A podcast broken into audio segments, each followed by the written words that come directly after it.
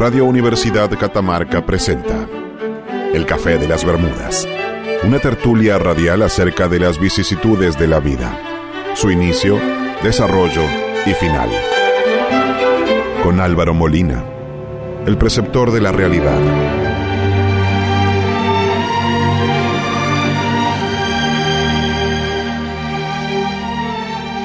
Fernando. Ramiro Núñez. Eterno soñador. Y Rodrigo Ovejero. El optimista de la mentira.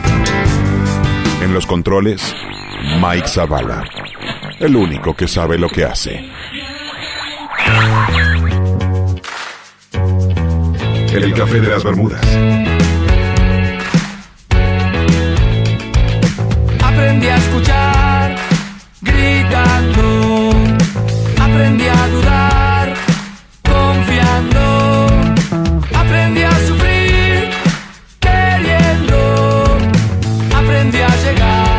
Buenas noches y bienvenidos a una nueva emisión de El Café de las Bermudas. Estamos en el aire de FM Universidad 100.7 la ignorancia es la cuna del hasta las miedo, 23 pero horas, como todas las semanas, a través de Universidad 100.7. Aprendí a volver mientras fui yendo. Dicho esto, buenas noches Álvaro, ¿cómo estás? ¿Cómo estás, Rodrigo? Que yo muy feliz de estar nuevamente haciendo el programa. Teníamos muchas ganas de hacerlo, de reencontrarnos entre nosotros y con la audiencia. Yo no es que explotaba de ganas, ¿no? No. No. No, no es ¿Vos que no? así como, wow, qué ganas. No, no, tenía ciertos deseos. Ah, bueno, pero siempre tan, tan neutro. No, también tenía tan ganas. neutros como el sentimientos en tu claro. vida. No, no, no, sí, tenía muchas Sí. ganas, la verdad. de hacerlo. Lo más que el martes pasado no pudimos, así que. Claro, justamente. Y hoy además tenemos una presencia estelar sí. Sí, sí. ¿sí? Cuando eh, tenemos entendido que se nos va, se nos va a unir. Cada crisis es una oportunidad. Un, pro, un pro hombre de la radio catamarqueña. Totalmente, vendrá a llenar espacios vacíos que no los puede llenar alguien que no es un amigo. Sí. Ustedes pueden escucharnos hasta las 23 horas y además pueden enviarnos mensajes, si les place. Sí, cómo no. Al, eh, al 3834-686017. Pueden escribirnos a Facebook, pueden buscarnos como el Café de las Bermudas en Facebook, en Instagram, en Twitter. Quizás Twitter.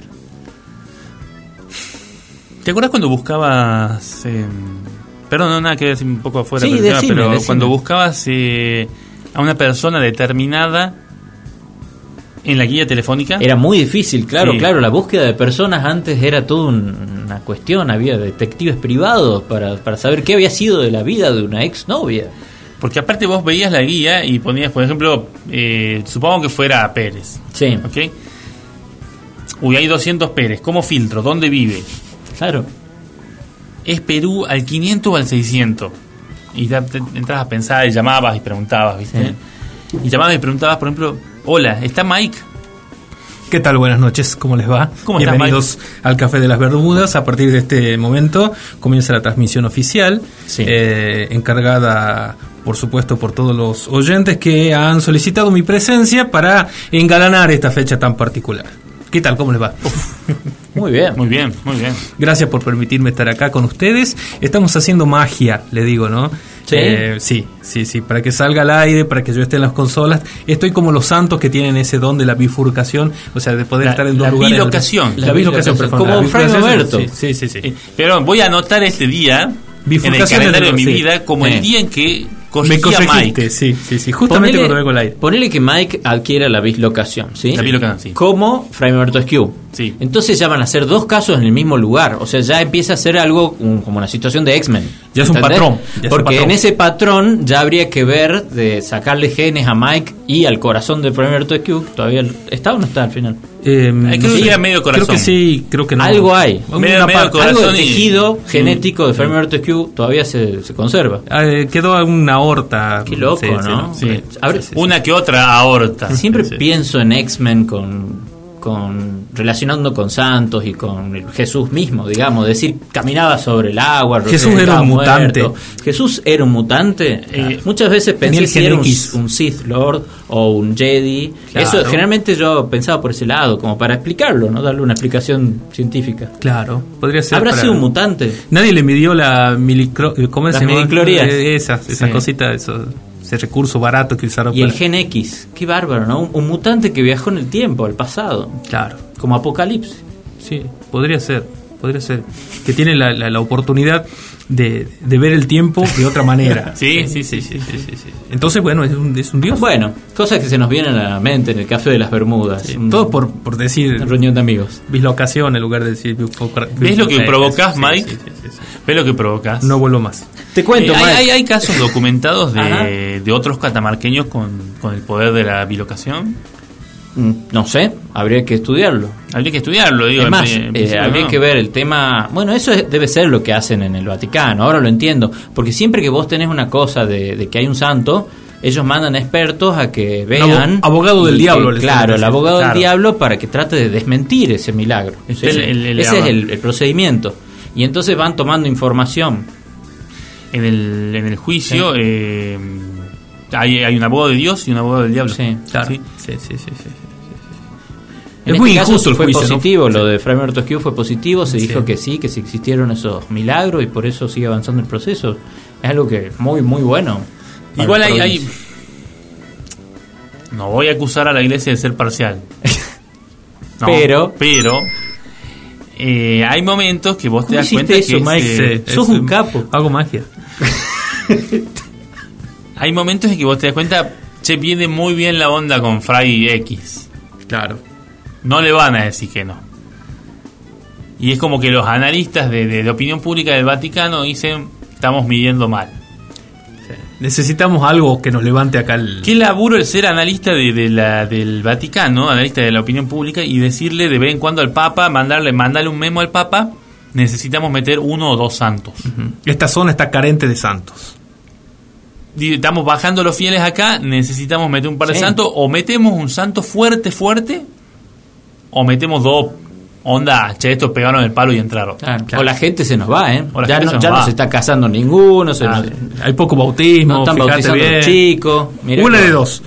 O mandamos un santo fuerte, algo más debilucho, o mandamos alguna cosa como que llegue el 6 del 6 de 2026 y hay que bautizar a todos. ¿Puedo ser súper abogado del diablo? Sí. Eh, mira que en ese lugar tenemos muchas tierras, ¿no? Mira que en esa provincia hay mucha guita nuestra, hay mucha tierra y mucha plata Claro. puesta, ¿eh? Y no vaya a ser que terminen tipo biblioteca las, las iglesias como en otros países. Me estás diciendo que, que- que el Vaticano tiene tu- por ahí un- una conciencia de, de- de- de lo que es políticamente correcto. Es decir, ya nos hacen falta unos, unos santitos.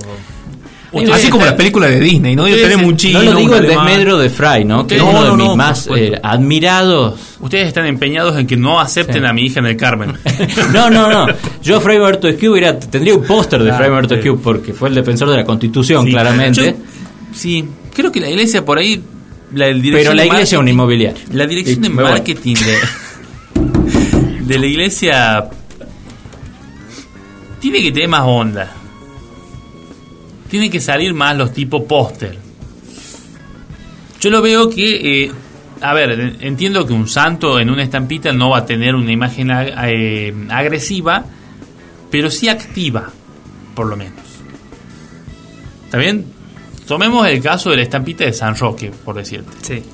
Está San Roque con una actitud medio indiferente, con una mano acaricia a un perro, pero no es que le está, es el perro de mi corazón, ¿viste? No, no, no. es- ¿Qué hace pero tú este Claro. Entonces digo, decir que hay que. sí. hay que, no, no que sea agresivo, obviamente, no es que con unos perros va, va a estar matando unos infieles, pero dame acción, dame movimiento, ¿viste? Claro. Eh, San Roque corriendo con los perros detrás, por lo Le, menos. le cambias el, el- el- el callejero por un mastín tibetano, algo así más imponente, y a San Roque lo pones en actitud más de. eh, aquí es. eh, esto es Esparta, y, y vamos a conquistar. Claro, claro, lo ideal sería que le busques una onda que vos cuando lo veas, el chico, el adolescente sobre todo, que es el, público al que hay que, que apuntar, cuando lo vea diga, Este podría estar en Mortal Kombat. Eh, Vos sabés que antes los santos eran como más, mucho más gruesos, más masculinos, más Bueno, la, peligrosos. la- la dieta incluía mucho pan. porque- desde, desde el arcángel Miguel con su espada de fuego Sí, claro. y después empiezan a aparecer santos que eran verdaderamente grosos era como que este tipo mató 200 cristianos con sus propias manos después se convirtió y ahora es eh, lee mucho este otro te escribió 27 Sí. tomos de, de religión Ponele San, San Jorge. San Jorge te mataba dragones. Dragón, o sea, te aparece supuesto, ahí sí, clavándole Sí. una lanza al dragón. Ya iría, ya es- Juana de Arco llena que- de flechas, Yo, yo me imagino que se, porque se juntan a comer Pero los no. santos, se juntan a comer los santos y llega San Jorge. Y el comentario entre San Pedro y San Judas, por ejemplo, dice, Sí. oye, culia, vete. Llega, Ah, le lleva- unos empujones a los demás para Claro. sentarse a la mesa, ¿viste? Ya, hágame lugar a mí, puede ser. Se hace el cheto con No, la armadura no. esa. Tipo, te mete Eh. un codazo y se sienta. Correte que ahí voy yo. Estás en mi asiento. Judas. Todo porque mato un dragón. claro, el señor mata dragones. Armadura contra- porque es petizo, mirá, le Claro. falta. Mide unos 60 y usa armadura. Por eso Ah, no se baja nunca del expulsar caballo. mi país. Por eso no se baja nunca del caballo. Pues siempre en, la- en la- en las en las etapitas está encima del caballo. Porque era ¿Y qué va a ser un dragón si era un Caraguay? Era un chelco Sí. de ahí detrás de los ladrillos. Si lo mató de nada. Una pregunta, ¿saben ustedes quiénes son los santos del capitalismo? No, perdón, no. Santos del capitalismo son los superhéroes, por ejemplo, o sea, los que te invitan a adorar una bandera eh, determinada, Sí. a vivir un medio de vida, a tener autos y casas y ser millonario. Vos me habías contado acerca de un libro que eh, El compara análisis de los superhéroes, sí, desde los puntos de vista esto de Humberto Eco. Sí. El, el superhombre de masas. Muy recomendable ese libro. Interesante. Se habla mucho sobre esta comparación entre lo que se adoraba antes y lo que se adora ahora. Que hay veces que ya es, es laico, ¿no? no tiene que ver con una religión particular o con un dios, sino que el dios es sustituido por el capital. Lo mismo dice Yuval Harari en su libro. Este, pero este lo que hace es analizarlo a los superhéroes quién eran los superhéroes de antes y ahí es donde te mete un Jesús junto con Teseo, junto con Hércules. Ah, y, perfecto, Y te sí. hace como un análisis de personajes históricos, de héroes y santos, todos metidos en la misma, porque en realidad es un personaje que trata de llevarle a la gente cuál es el modo correcto de vivir o de comportarse. Claro, bueno, de hecho. estás dando un ejemplo a las personas. La imagen de Superman, a ser, bueno, superhombre, Superman. es, es eso, es, es el ideal de virtud, de perfección, ¿sí? Es más, ustedes vieron Kill Bill, eh, donde se, se establece una teoría que ya viene dando vuelta hace mucho, es decir, que Superman no se transforma, Claro. sino que él es Superman, tiene que disfrazarse de hombre, Claro. porque eh, su identidad es Superman, ¿sí? Él es así. Sí. Él es así. Sí, sí, sí, pero eso esto eh, Es un eh, chico bueno del interior, de. Kansas, Sí. que le gusta el campo, los valores americanos y va a Tiene salvar al país. Pero, pero, estaba claro, porque además cuando Tiene lo hacía novia, era exageradamente cobarde, por ejemplo. Cuando, cuando estaba bajo No, la piel de Clark Kent. esos- ah, claro, él lo hacía. Bajo la piel de Clark Kent. Claro, en, la- Sí. en, en su Sí. faceta humana era, Era como bastante cobarde ya, o sea, Sí. ya, ya- ya- ya se pasaba, no es que era un tipo común.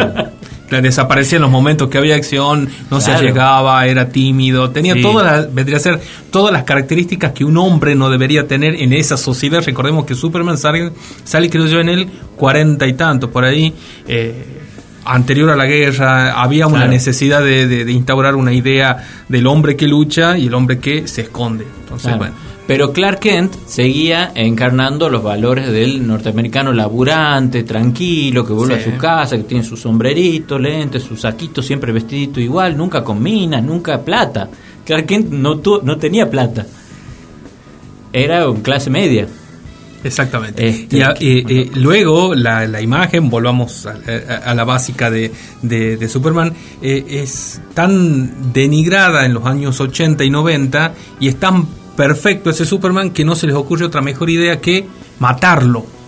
Y ahí donde en el año 92-93, creo yo, eh, luego de que experimentara la DC con la muerte de Robin, una muerte en la familia, Sí. el acompañante de Batman, deciden matarlo a Superman. ¿Y cómo lo matamos? ¿Cómo matamos algo que es perfecto, que es imposible de, de superar? Que se sacrifique, es la única. Es la única, sí, exactamente. A mí me, me gusta mucho el análisis también de la parte de Batman, porque vos ves no Batman en sí, sino los padres de Batman, hay un contraste tremendo entre cómo empieza Batman, cuando ser rico estaba bien, era lo que vos más añorabas, el sueño americano, era llegar a ser el propietario de unas industrias, de unas empresas, enterprises. Entonces, las Wayne Enterprises, al principio de Batman, los primeros productos era como algo fantástico, ellos eran benefactores de la sociedad. Exactamente. Y Batman era el hijo del mejor hombre del- de, la, de la ciudad. Ahora se da vuelta ese concepto. Cuando vos ves la último, el último producto, el Joker, el Joker ya es una vista del 2020 de Sí. ser rico. Sí, sí, sí. Ser rico es ser manipulador, es cagar a tus Sí. empleados, es, es un Ah, tipo jodido. Es un el tipo rico. sin escrúpulos. Claro. eh, sí, sí, sí. Y el Joker es una víctima, no es un fucking loco asesino que el que hay que al que Batman graciosamente no lo mata. Siempre decimos, ¿por qué Batman no lo mata al Joker? Y de grande decimos, uff, pobre Joker, cómo vivía, qué vida de mierda que tenía. exactamente. Sí, sí, sí. sí. Son impresionantes la- las, eh, las ideas que están sacando de Batman, de la serie original, que era un tipo de- que combatía el crimen. Sí. Ya había más, empezado con, sí. con, con Nolan, ¿sí? porque las películas anteriores poco y nada profundizaban en la psicología del personaje. Eran purpurina. Eh, y ahora se, am- se amplía bastante con la serie que hay de Gotham City y con, Sí. con Joker sobre todo. Creo yo que el quiebre, hablando de, de superhéroes... Eh, El da- la espalda de Superman. Exacto, no, la de Batman. Bane le quiebra la espalda. ¿Y Superman también o no? No. No nos vayamos Ah, no, bueno, perdón. Lo que quería decir es que eh, el quiebre se da en la famosa y aclamada eh, novela gráfica eh, Watchmen, en la cual este, Sí. Alan Moore lo que establece son superhéroes normales, es decir, son personas normales con una ventaja sobre el resto que tienen problemas, que Sí. sufren, que viven una cotidianidad que es difícil, que tienen cosas que son imposibles de resolver desde, la- desde el punto de vista psicológico y les da a esas personas una profundidad que los otros héroes no tenían. Entonces los que quieren leer en Watchmen una historia de aventuras en la cual el hombre perfecto su- supera a sus Sí. rivales a través de este, diferentes dificultades, encuentran una cosa completamente oscura y diferente. Igual el, el- el que te había dado el primer paso, creo, en ese sentido era Stan Lee con eh, el Hombre Araña. Claro. Por el Hombre Araña, si bien no eran, no eran cosas graves, jodidas, bueno, en realidad sí, una como la muerte del tío, por supuesto, pero después le pasaban que era un adolescente que no tenía guita, que lo maltrataban en el, en la escuela, entonces ya le fue poniendo los problemas de un... Lo fue haciendo de tres dimensiones. al- Claro, lo que hizo Stan Lee sí es, eh, eh, es ponerle poderes a gente, es decir, hizo un adolescente con poderes, Sí. una familia con poderes con los cuatro No, pero además es... Entonces, eh, no solo voy a hablar de la- del aspecto heroico, de, sino que además voy a hablar de la vida cotidiana del tipo. Claro. Claro. Este, está bien. Lo que, a lo que yo iba era con esto de que tanto DC como, como Marvel, en algún momento había una gran influencia de los estados sobre, la, sobre los productos culturales. Y antes de eso, la influencia era absoluta. Cuando vos hablas de, de- de los héroes mitológicos o de los héroes santos, eran todos escritos por el gobierno, digamos, por los gobernantes sí. en los que le bajaban a la gente qué era lo que había que admirar. Llega un punto en el cual el Estado deja de perder poder, eh, pierde poder y lo ganan las compañías privadas. Y ahí es donde empieza a haber otro tipo de pensamiento, donde con Watchmen, con algunos productos, empieza a aparecer el antihéroe. Que es como que yo no soy un tipo a imitar, yo soy todo lo que está mal en esta sociedad y lo que hay que cambiar. Entonces vos ya no le empezás a traer a la gente cómo tienen que comportarse, sino empiezan a aparecer personajes eh, como el de la máscara, de Rorschach. este, Rorschach.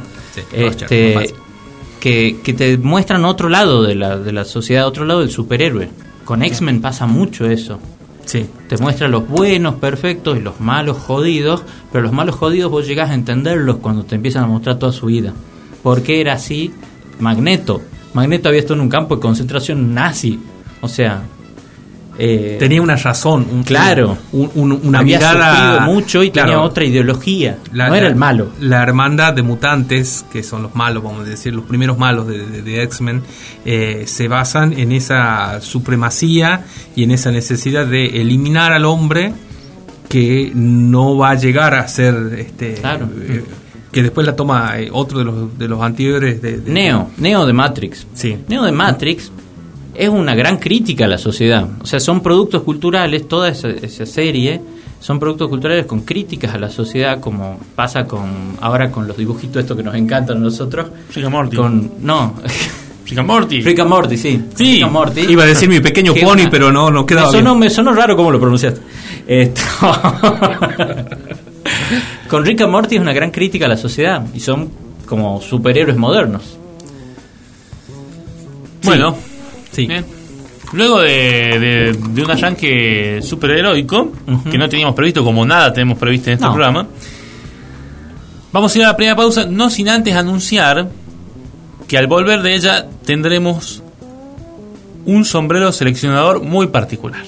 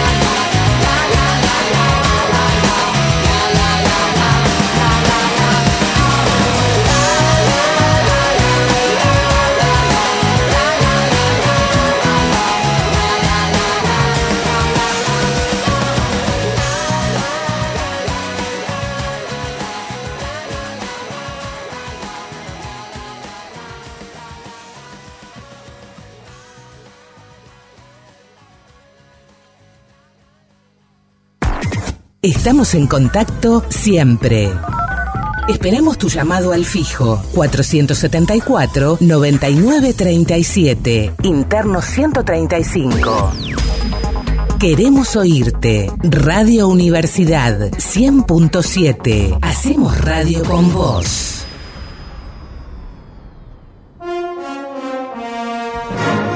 El café de las Bermudas. El único programa que tiene el enorme privilegio de estar en la lista de los 10 más repudiados por el INADI.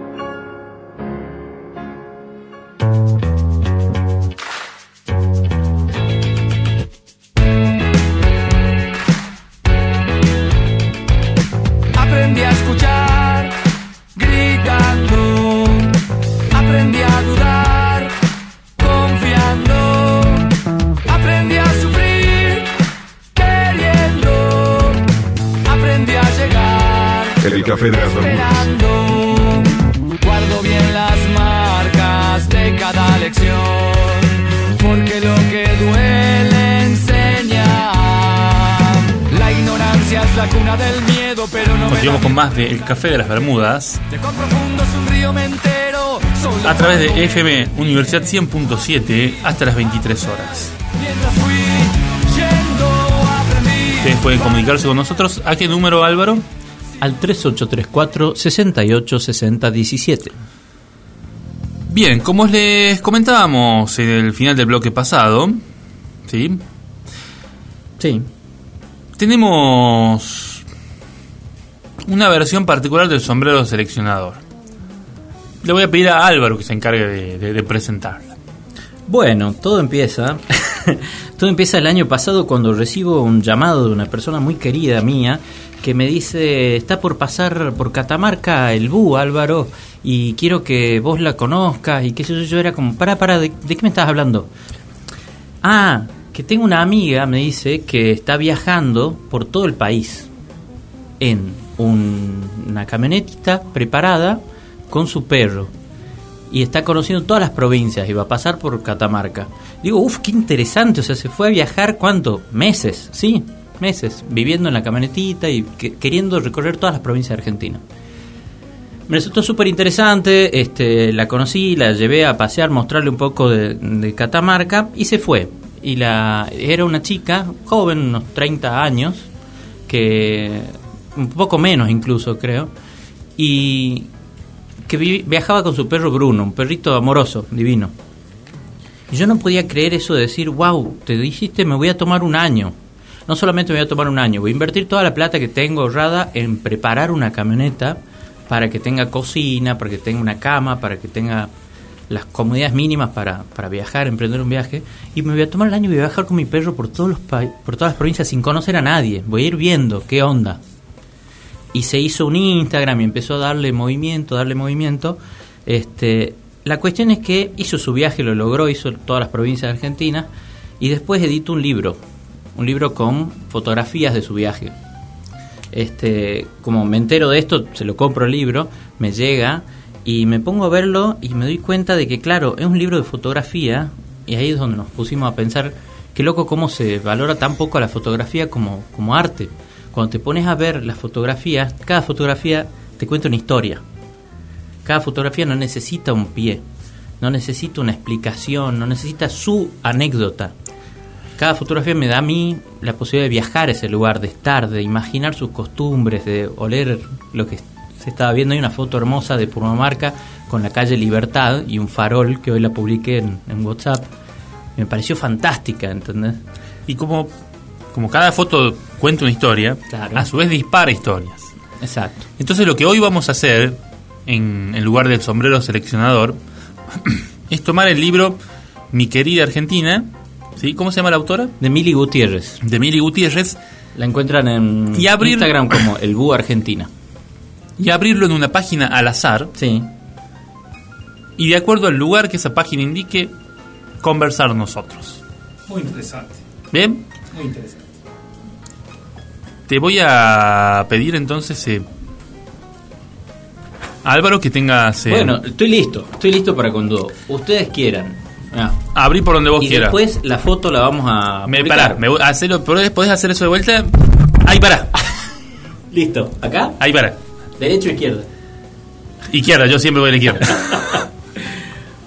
Bueno.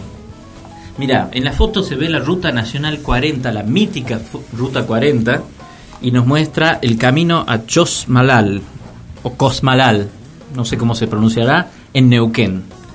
En la Ruta 40 están este, arreando lo que parecen ser caprinos. Le paso a Mike. para que analice, A ver, a ver. Que vea, que- analice la foto y después te la- se la pasas a Rodrigo para que todos tengamos la misma Claro. información. Jos Malal. Jos- Neuquén. Sí. Muy interesante foto. ¿Por qué, ¿Por qué habría de decirse Cosmalal? No sé, yo respeto los dialectos, entonces a mí me sale Chosmalal, pero si Sí, se dice también. Cosmalal estaría A muy ver, bien. Permíteme la foto, Mike, por favor. Toma. Es muy feo cuando ves a la gente, yo la veo a la gente pronunciar mal los lugares de acá y decís, uy, Pero no pronuncia mal los nombres de otros lados. no, pero no los de otros lados. Dicen Washington, No, en México pasa El- el- mucho el- eso, el- el Xochimilco, el Xochimilco, el Xochimilco. Ah, bueno, porque El, el arriero de cabras, digo. ¿Qué, Sí. qué- qué figura, no? El, el arriero en general. Es ¿qué lo mismo que pensé yo. Lo, lo primero que pensé fue en el hombre que aparece en la foto. ¿Qué pensaste? Un arriero. El arriero. ¿Viste la película de Convite de Cristal? sí. Que tienen que siempre. unas vacas, que la, la- la- el, el divertimento turístico es arriar unas vacas. Ah, mira vos. Sí. Es muy buena, ¿no? Es muy graciosa. Lo llevan a arriar vacas, claro. Amigos por siempre se llama. Amigos, por- sí. Sí. Ese es. Es con Eh, Jack Palance. Jack, así es. Jack Palance gana el Oscar por esa película. Mejor actor de reparto. Sí, me acuerdo. Sí, es más, acuerdo. es muy famoso porque en esa entrega de premios Oscar, disculpa que me fui por las ramas mal, Dale, dale. él cuando recibe el Oscar lo deja el Oscar sobre la mesa y se pone a hacer lagartijas, o sea, se pone a hacer flexiones de brazo. Porque lo, lo habían criticado que era un actor viejo para ganar un Oscar. Y dice, yo no soy ningún viejo, Sí, mire, se acuerdo. puso, puso a hacer así. Sí. Y luego, no sé si es en esa misma entrega o en la posterior, él tiene que anunciar a mejor actriz de reparto. Y había varias actrices muy buenas. Y una que era la diferencia que es Marisa Tomei. Sí. Y se Por desnuda y les muestra su miembro erecto. No, no. Para demostrarle que no, no está viejo. No, no, no. Ah, no, no era eso. No, no, no, ese es otro Jack Ah, Palance. Ese ah. es Carlos Palance, el hermano degenerado. No, lo que hace, eh, lo que dice la, la, la, la leyenda negra es que en realidad él leyó cualquier nombre. Que tenía que leer este, el nombre de la actriz ganadora. Estaban cinco actrices muy buenas y entre ellas Marisa Tomei, que por la película y por el papel. Nadie uno puede decir, no, no, no, no puede ganar por mi primo Por mi primo Vini. haciendo ese papel Sí. medio pedorro. La cuestión es que cuando le toca a Jack Palance abrir, dicen que él leyó cualquier nombre. Él se la dio a, a quien quería, no Claro. a la que le correspondía. Y como en la academia Uf, no podía meter, entonces eh, le Quedó, terminaron dando. quedó como Claro, estaba. Uh, quedó. Bueno, dicen que Palance estaba, estaba detrás de, de Marisa Tomei. La seguía para. Dicen que no, no, dicen que, que, que, estaba enamorado de bueno, ella. no, ¿viste? puede ser. Y- ¿No lo harías eso vos por amor? Obviamente. bueno, o para sumar unos puntos. Claro, Claro, sí, sí. Su, su pensamiento habrá Las sido: cosas que hace la gente por sumar unos puntos. Yo me la gano esta noche. si la hago ganar un Oscar, va a estar muy eufórica. Y sí. O capaz que él se le acercó y le dijo, Marisa, ¿querés salir conmigo? Ah, ni con un Oscar. Yo te lo hago ganar. El día que sí. El día que gane un Claro. Oscar. Pobre los famosos, ¿no? Qué pena que me da eso, porque, o sea, vos te ganaste un Oscar. ¿Qué otra cosa te puede generar ese nivel de alegría y de satisfacción? ¿Viste cuando, como decís, ya estuve acá? ¿Qué otra cosa? Pero a mí no me da pena, día precisamente. Va a decir, ¿te acuerdas cuando ganaste el Oscar? Sí, el Oscar está ahí, qué sé yo. Es, es fuerte. Hay una, la película argentina esta que muestra la casa de los de las comadrejas Sí. este muestra la vejez de actores famosos eh, y productores famosos y gente como que había estado muy en la cúspide y después tienen la vejez y se hablan de sus premios y sus cosas. Y es como feo llegar a un punto tan alto y después. Porque no vas a ganar 20 Oscars todos los años. Es, es En complicado. algún momento los vas a, dejar de. Hay, eh, hubo un informe, no recuerdo bien qué cadena lo hace, creo que TMZ, eh, que hablaba sobre los actores que ganaron los Oscars y que luego desaparecieron. Nunca más, Y nunca más aparecieron en, en otra producción grande y tuvieron el éxito y terminaron, o sea, en una decadencia Sí, terrible. No, no al caso de, de Nicolas Cage, que ganó un Oscar, Ah, se mantuvo en el subió, claro. mantuvo y ahora como que Sí. está Sí, sí. pisteando bajo. Pero, por ejemplo, eh, Cuba Gooding Jr., Sí. que ganó con Jerry Maguire y luego se Sí, perdió hasta Esto, poco, en sí. Neuquén, ¿en qué lugar de Neuquén pasa esto? Pero porque tenía cabras.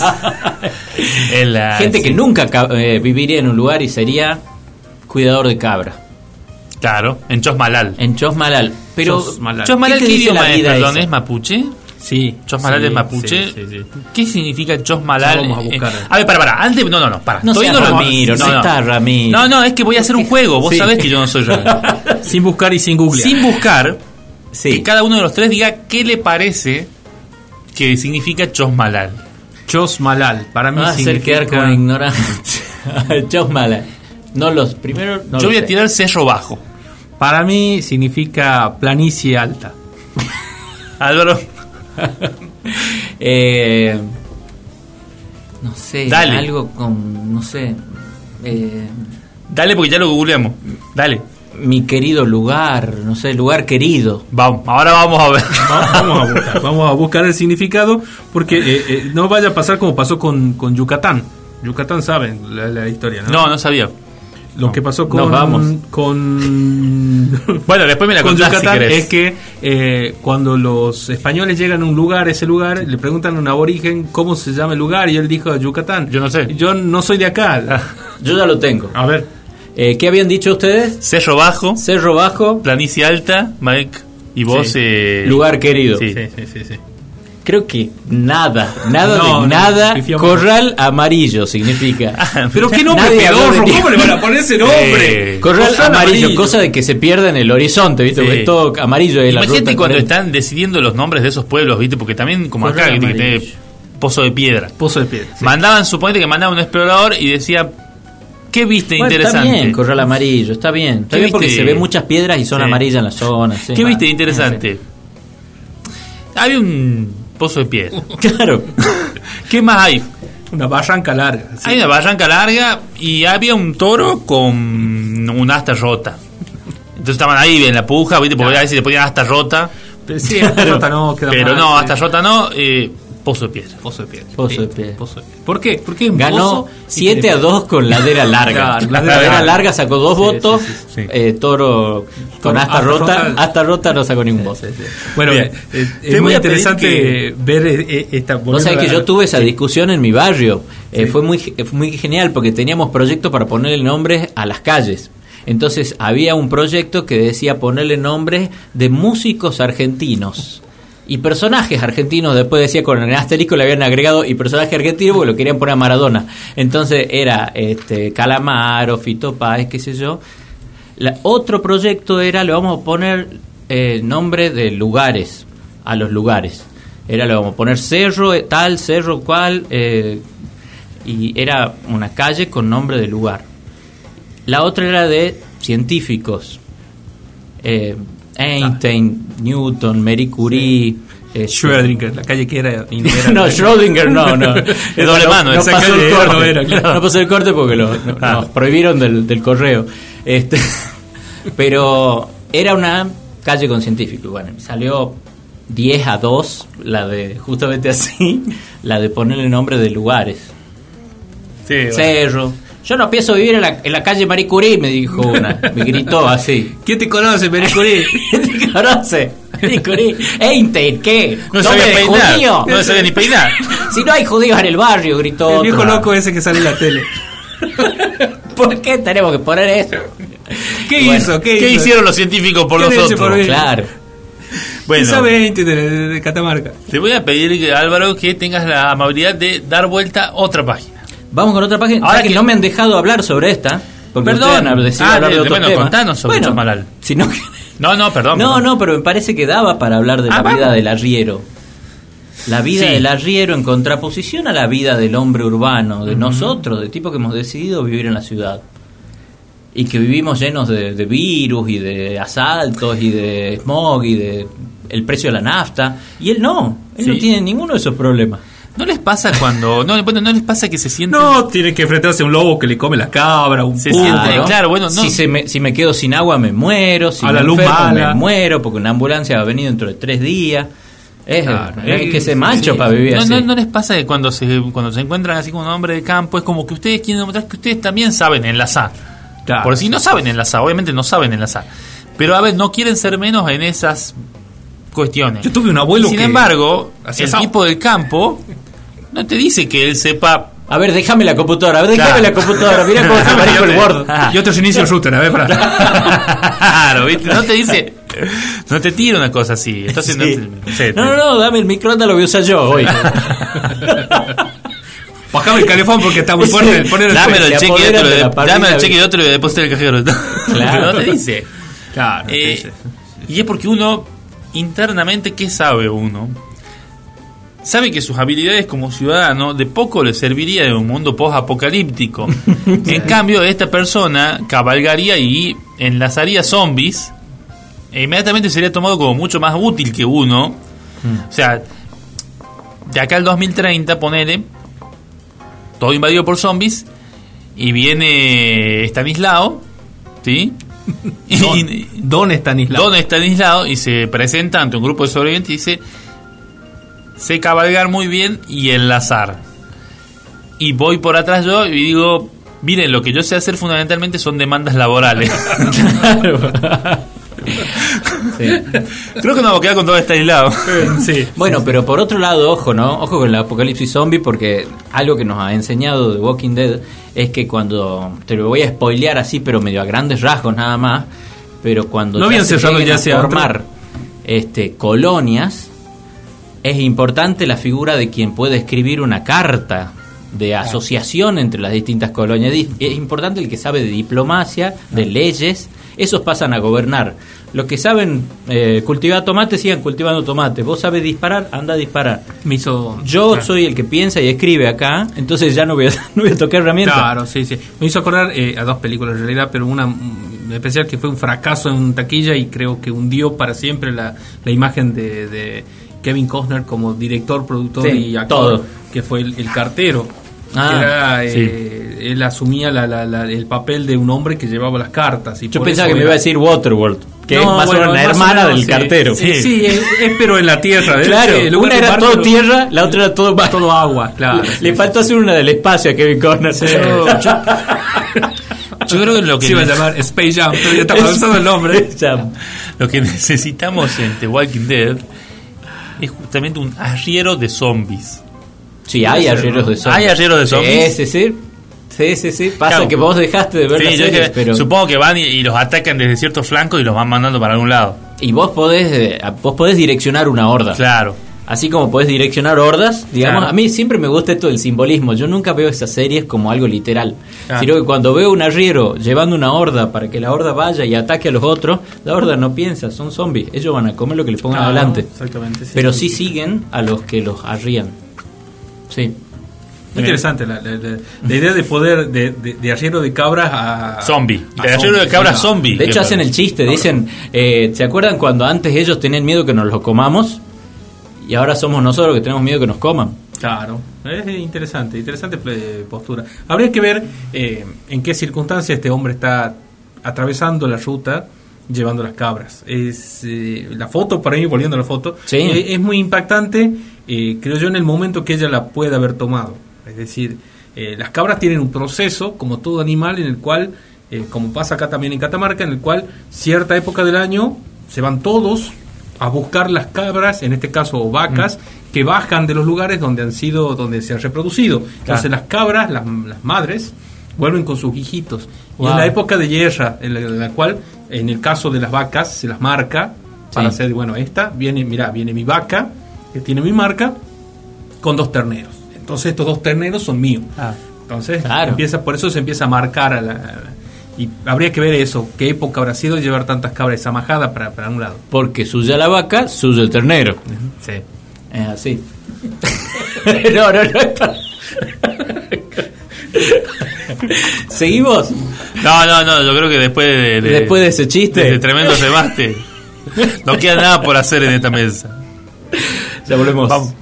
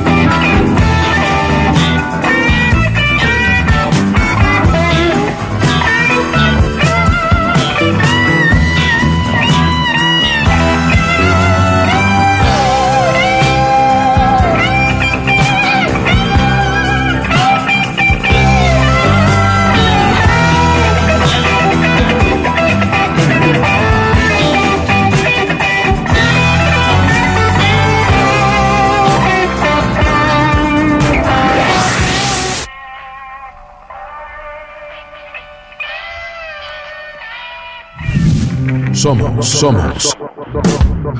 La radio de la UNCA, www.unca.edu.ar 100.7 en vivo. Buena música, buenos momentos. Ahora, también podés compartir en Facebook el mejor contenido. Busca nuestro perfil. Universidad 100.7. El café de las Bermudas. El vampiro energético del conocimiento.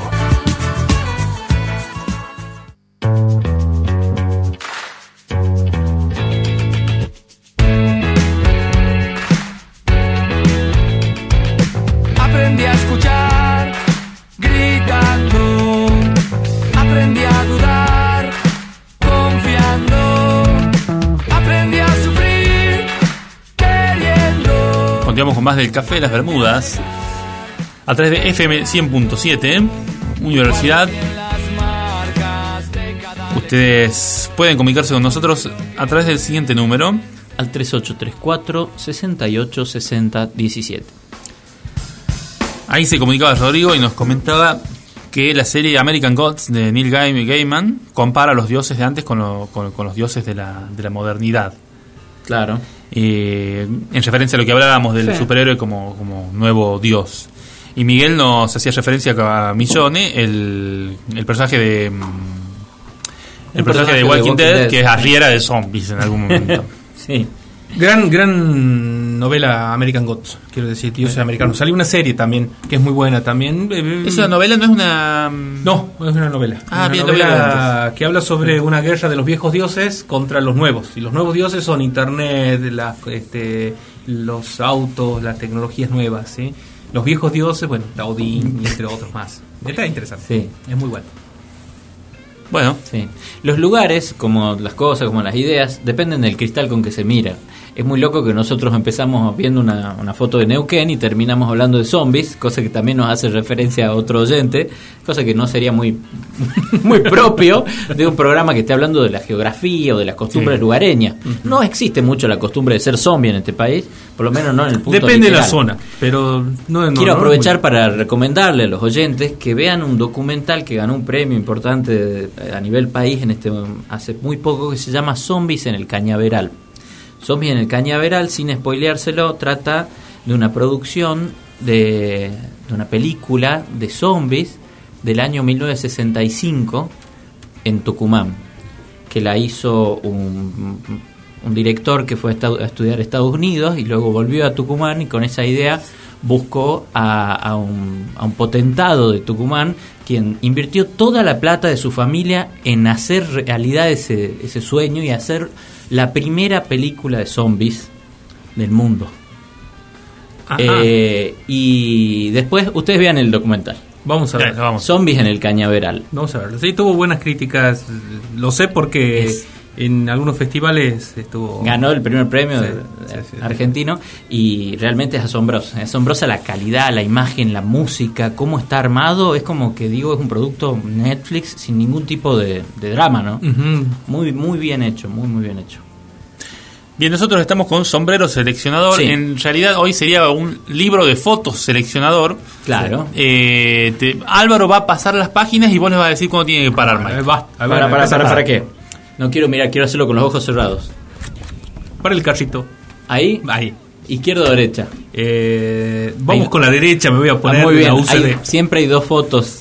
Ay, no, en este caso no, no importa porque es una sola foto que Ah, abarca una las dos panorámica, hojas. sí, sí, es una sí. panorámica del Mirador Parque Nacional Lihué-Calel, donde podemos nuevamente hacer un juego. Eh, el mirador se llama Lihué, con H intermedia, Calel. En Como La Superman. Pampa. Como Superman, Calel. Claro, Calel. Yo voy a decir que C. Calel significa eh, árbol quemado. Para mí es tierra tierra amplia, tierra así como decir tierra extensa. No sé. Para mí es eh, mirada larga. Mirada larga. Vamos a ver. Vamos a ver, vamos a ver qué significa Ligüe Calel. Vamos a ver. Ve, El Eh, Parque Nacional Este no es un programa de gente que sabe cosas, No, claro. es un programa de gente que piensa cosas, Ah. que no es lo mismo. Lihuecalel. Vamos a ver. Es un departamento ubicado. eh, ¿Qué significa el significado- Lihuecael? Los oyentes también pueden jugar, obviamente. Nunca van a saber. eh, Nunca van a saber si Nunca sabremos qué eligieron, pero pueden jugar. Sí. Sierra de la, Sierra de la Vida. Ah. No pegamos una, No, no, no, ni una palabra, ni axi- Pero qué nombre más New Age metieron, ¿no? Como- Lihuecalel significa en araucano Sierra de la Vida y es el nombre que este sistema de sierra ubicado en el centro sur de la provincia de La Pampa. Sí. Bueno, ¿Y ¿Qué, qué nombre raro? Porque. Ah, ¿sabés qué? A ver, yo voy a tirar una teoría mía. Lihuel. Una Claro. teoría mía. Sí. Todos los lugares tienen, como- así como en Catamarca tenemos el, el, el, el dique El Jumial, que ahora va perdiendo esa calidad, pero antaño fue un lugar donde se engendraba a muchos catamarqueños. Sí, era un lugar de, de encuentro. Eh, todo lo- todas las ciudades o lo- lo- los lugares tienen, tienen un lugar que es eh, eh, eh, por costumbre destinado a la procreación o a las eh, arte, a las actividades ama- a la- amatorias en general. Sí. Entonces para mí, Sierra de la Vida Podría ser. llamaron porque ahí se iban a ponerla. Ahí se iban a. Los araucanos los araucanos iban la- ahí a ponerla. Las araucanas. Porque no ibas a, a ponerla en el medio de la tribu, obviamente. Claro, en medio de las chozas, ¿no? de la Claro, choza. Claro, no. ibas a la Sierra de la Vida. Degenerado. ¿Y cómo es la, la- la- la- cómo es el, el- el hombre taimado en general? Eh, obviamente no le iba a decir vamos a, vamos a, vamos allá, a- allá a la sierra que te la quiero poner. Claro, sí.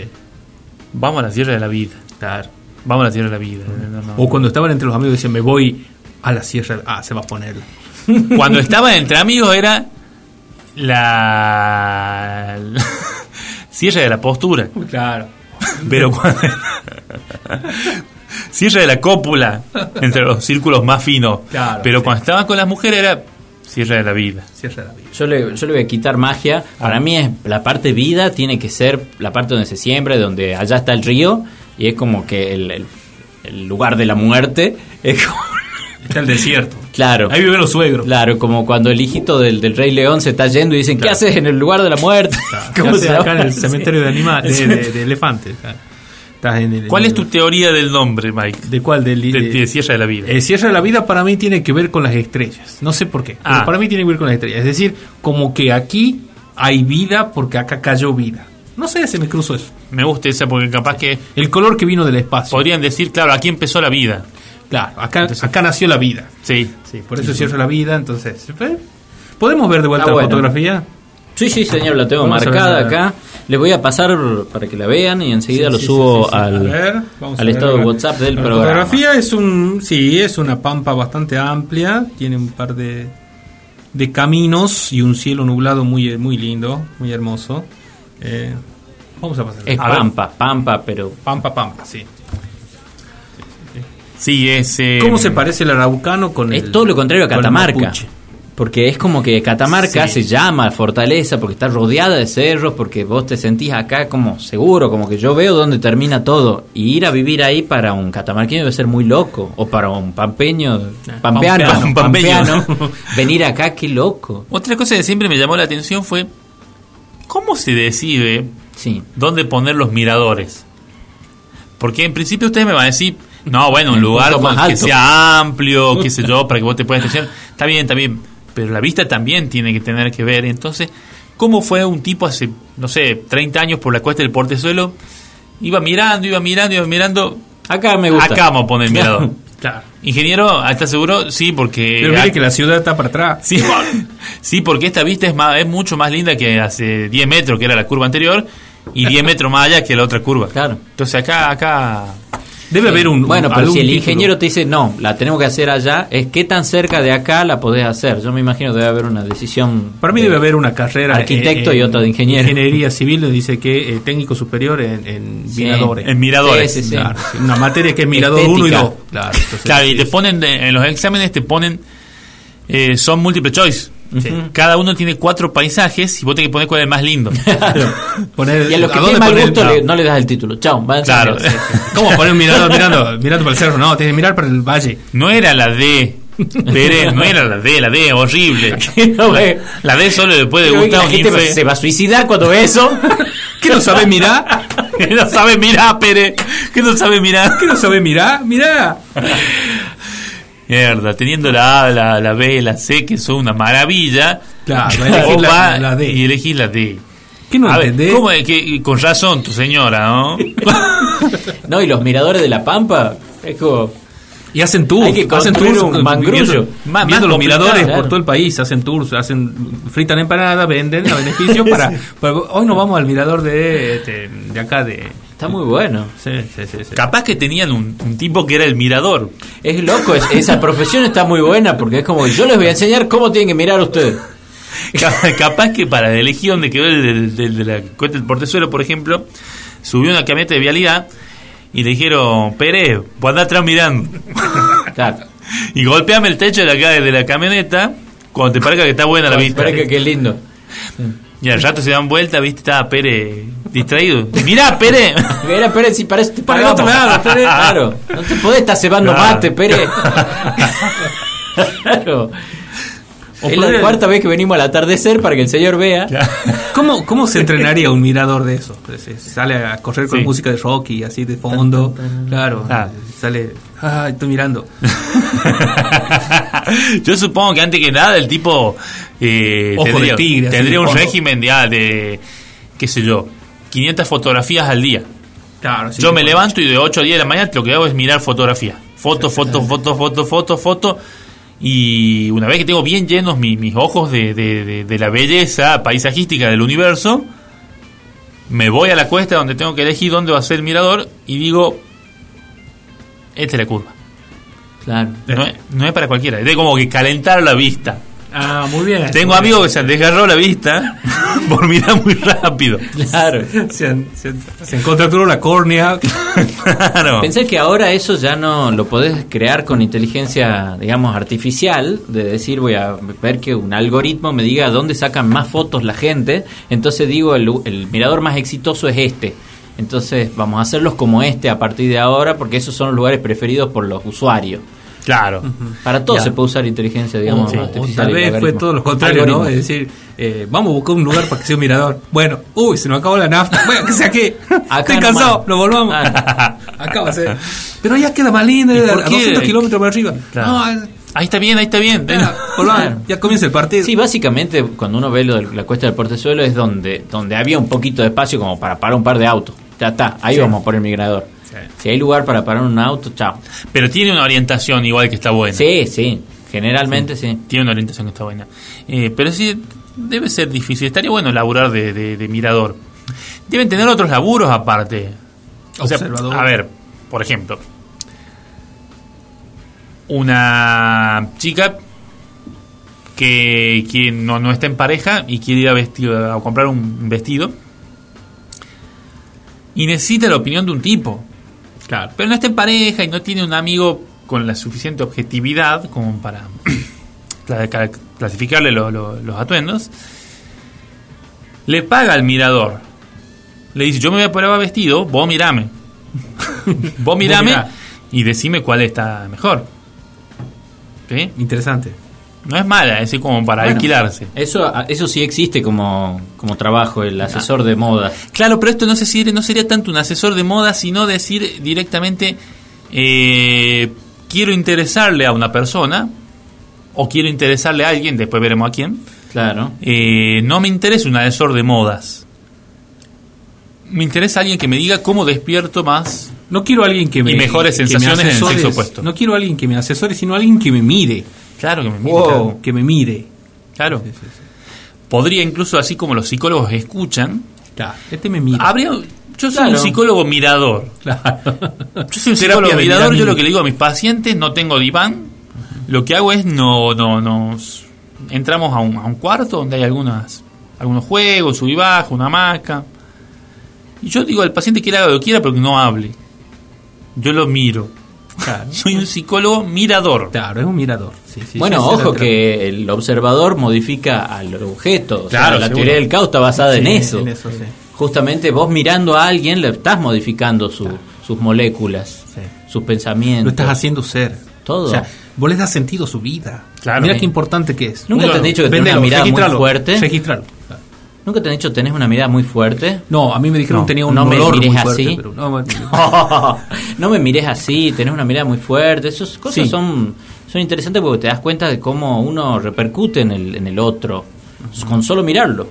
Ahora, entraste en un campo cuántico que me gustó mucho, esta cuestión de poder mirar y Sí. determinar el lugar. O sea, ¿qué es La más noética, importante? la ciencia es noética. ¿Qué es más importante? ¿El paisaje que se mira o la persona que lo contempla? Para mí claramente, eh, por eso es que amo la fotografía, porque lo que está haciendo esa persona es darme a mí la posibilidad de trasladarme y contemplar lo que ella contempló. De mirar con sus ojos. Mirar a través de sus ojos y ser yo el que interpreta y ser yo el que vive de alguna manera, si bien me falta el viento, me falta el aroma que el viajero lo tiene. Por eso un poco también esto de apoyar estos proyectos, cuando uno es viajero, uno le gusta viajar, te das cuenta de lo hermoso que es y cómo quisieras contagiar al resto esa ex- excelente actividad que es viajar, viajar Sí, por tu país, sí, aunque recorrer, sea, sí. recorrer, sacar fotos, aspirar. Hay gente que no se mueve, que no se mueve de su casa nunca. Y no es que vos para viajar necesites contratar un tour, tener dólares, sacar pasaporte. Viajar es subirte a un vehículo y alejarte del lugar donde vivís. Podés vi- vivir en carpa, podés dormir en cualquier lado. Pero respirar otros aromas no es fácil. Es eh, una suerte de abandono. Mm. Acá, perdón, ¿Un eh, Sí. un paréntesis para decir que Daniela nos decía que el mirador más maravilloso de Catamarca está en el Shinkan, Londres. Sí. Bien. Hay dos miradores ahí en Chicago. Se miran unos a otros. Sí. ¿eh? ¿Están enfrentados? Sí. Claro. Sí, sí, sí. Contame primero el por qué. Es un abandono, porque ¿Por qué un abandono? Uno no es el mismo el que recorre el camino. Es como la, la- esa, esa, esa filosofía que dice, vos no se pisa dos veces el mismo río. Mm. Entonces, Claro, sí. eh, como el camino del héroe, uno sale y vuelve diferente. Claro. Entonces es un abandono, es una suerte de dejar atrás algo para encontrar una cosa nueva. Me ha pasado. O también lo de decir, voy a ir a buscar algo que dejé ahí. Exactamente. sí. Este, ponerle, yo hice eso de un viaje espiritual de decir, me voy a ir a Tilcara y a Purmamarca y, y a lugares donde de, de chico fui, fui como muy feliz para reencontrarme con esa fuente de juventud. Y es muy loco el efecto que te genera. Bueno, lo que suele pasar también, por eso digo abandono. Eh, hay un, un escritor brasileño que se llenó de plata con este cuento, que es un, un plagio, que fue El Sí. alquimista, que habla sobre un cuento de, de las mil y una noches que se llama El cuento de los dos que soñaron, que es del pastor que encuentra, que sueña que en una ciudad perdida del Cairo está debajo de una iglesia enterrado un gran tesoro. Él hace el viaje, le pasa de todo, cuando llega allá, lo asaltan los ladrones, le pasa de todo y cuando el último ladrón lo agarra y le Sí. dice, este, ¿por qué estás acá? Y el tipo le dice, porque soñé que tal cosa, sos un tonto, le dice. Yo soñé que en un lugar así, así, le describe la casa de este tipo, debajo de la fuente había una, una bolsa con oro. Y vuelve y la encuentra la bolsa con oro. Entonces habla sobre ese retorno, Claro. o sea, so- sobre no es tanto el viaje, sino no es tanto el, el destino, sino el, el viaje. El viaje, el viaje, la transformación. Es como dice Dolina, el- la, la historia del tipo ese que da la vuelta al mundo para encontrar algo que tiene en el patio de la casa. Eh, sí, bueno, es lo que. Sí. eh, eh, el alquimista es, bueno, por eso digo. Hay una chacarera santiagueña también que dice, estaba mi pago, lo que... Estaba, eh, eh, estaba donde nací lo que Estaba buscaba donde por nací ahí. lo que buscaba Sí, por ahí. sí, sí, sí. Exactamente. A, a juzgar por la. Pero yo la- creo que está en el genoma humano eso, ¿no? De- del viaje. El, Eh, viajero. bueno, eh, andate y volvé y ahí vas a ser un hombre de, de la tribu, digamos. Sí, sí, sí. La mayoría de las culturas tienen Sí. esa idea, esa idea iniciática de la persona que en cierta edad deja de ser un niño o Sí. una niña para emprender un viaje. Los Claro. australianos, las, la- la- las tribus australianas, tienen esa, esa idea de un gran viaje en el cual el, el niño sale con el padre o con el abuelo o con el más viejo de la tribu a hacer una vuelta por todo el campo, por todo el desierto. Claro. Por todo el desierto. Es y como- vuelven a los meses. Sí. Es como, como dicen, eh, que ya lo dije alguna vez en un programa, eh, en, el, en el temor de un hombre sabio, en el libro en ese libro, eh, dice en un momento, si vos querés conocerte vos mismo, Anda hasta un lugar en el que nadie sepa tu nombre. Sí, totalmente. Viaja hasta donde nadie sepa tu nombre. Es genial eso, Sí, sí, sí, sí, sí, sí, muy buena imagen en ese sentido. sí, sí, sí, sí. Esa es la, la, la mejor forma de El tema es que te googlean ahora. ahora no es medio difícil imitar eso, porque ahí nomás te googlean, te instagramean, Claro. te facebookean y en dos minutos saben todo de vos. Sí. A menos que estés fuera del, del radar. Vamos fuera del radar un rato y, enseguida volvemos. volvemos. El café de las Bermudas.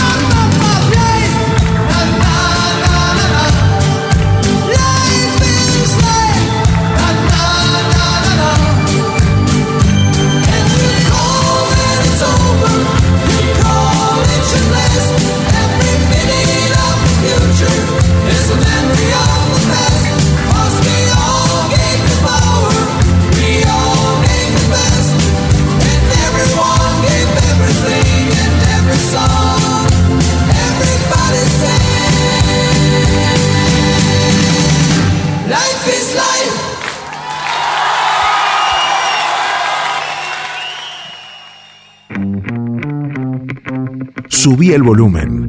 En Radio Universidad, la buena música está asegurada. Siempre en Universidad. El café de las Bermudas. El vampiro energético del conocimiento.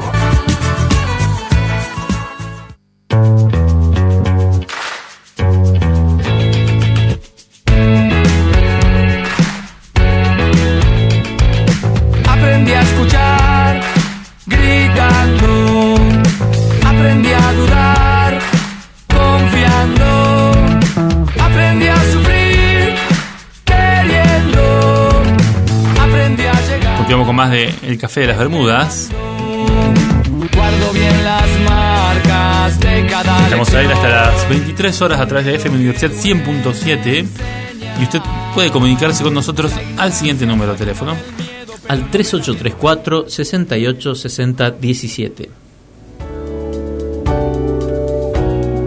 En esta ocasión tenemos en lugar de un sombrero seleccionador, tenemos un libro seleccionador.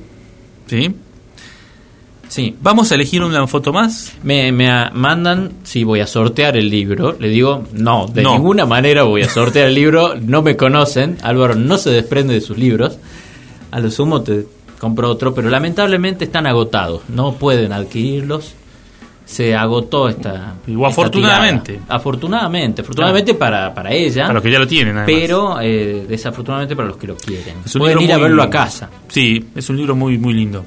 es un libro muy lindo, en serio. Sí, sí. Tiene- Sí, sí, sí. es una edición muy linda. Se le llama libros de, de mesa ratona. Que son esos libros grandotes que tenés Sí. como para que alguien mire un rato, o sea, no para ponerse a leer, Claro. pero cuando uno lo mira con atención realmente descubre lo que estamos descubriendo nosotros, que detrás de cada foto puede haber mil historias. Vamos con una nueva foto. ¿Vamos con otra? Dale. Ahora, está, ahora lo detengo yo. Te toca a vos. Sí. Bueno, voy a ir, mira, para que no hacer trampa voy a ir del otro lado. Es más, dice. Basta. Izquierda o derecha. Izquierda. Pero está al revés, así que va a ser la derecha. Listo. Atardecer en la costanera de Paraná, Entre Ríos. Mesopotamia. Conozco la costanera de Paraná. Yo conozco también. Entre Ríos. Me, me trae muy gratos recuerdos de la niñez. Pero lo relaciono un poco con el viaje, que era, eh, digamos, se llegaba a las cataratas.